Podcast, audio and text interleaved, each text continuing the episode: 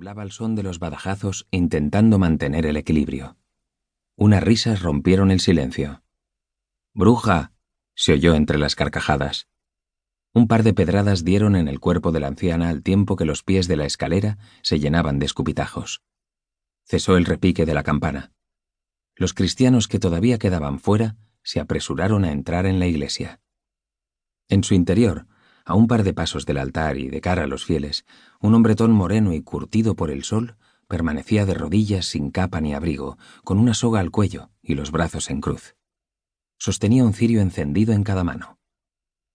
Días atrás, aquel mismo hombre había entregado a la anciana de la escalera la camisa de su mujer enferma para que la lavase en una fuente de cuyas aguas se decía que tenían poderes curativos.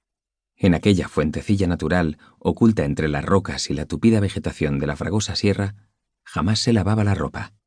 Don Martín, el cura del pueblo, sorprendió a la mujer mientras lavaba esa única camisa y no dudó de que se trataba de algún sortilegio.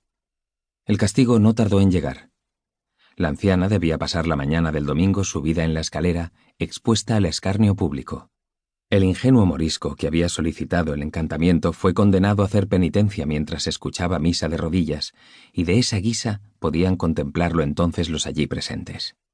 Nada más acceder al templo, los hombres se separaron de sus mujeres, y éstas, con sus hijas, ocuparon las filas delanteras.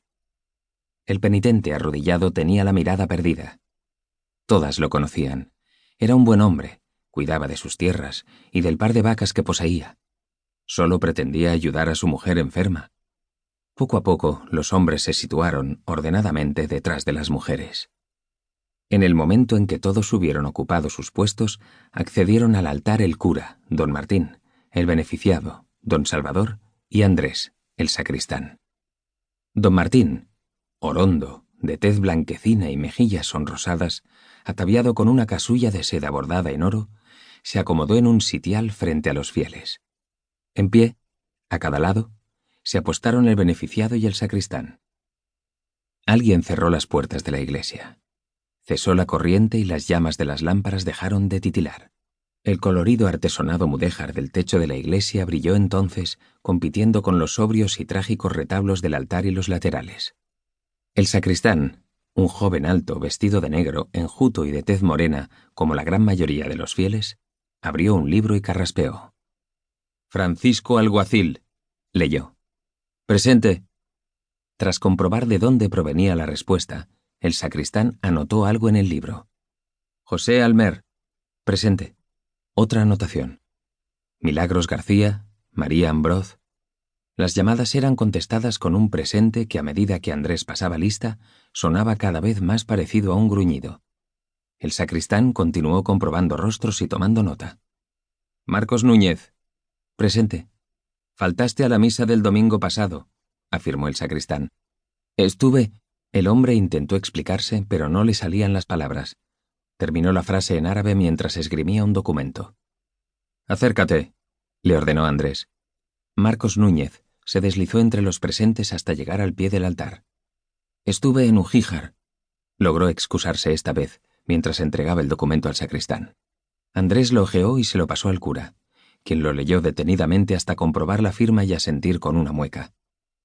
El abad mayor de la colegiata de Ujíjar certificaba que el 5 de diciembre del año 1568, el cristiano nuevo llamado Marcos Núñez, vecino de Jubiles, había asistido a la misa mayor oficiada en esa población.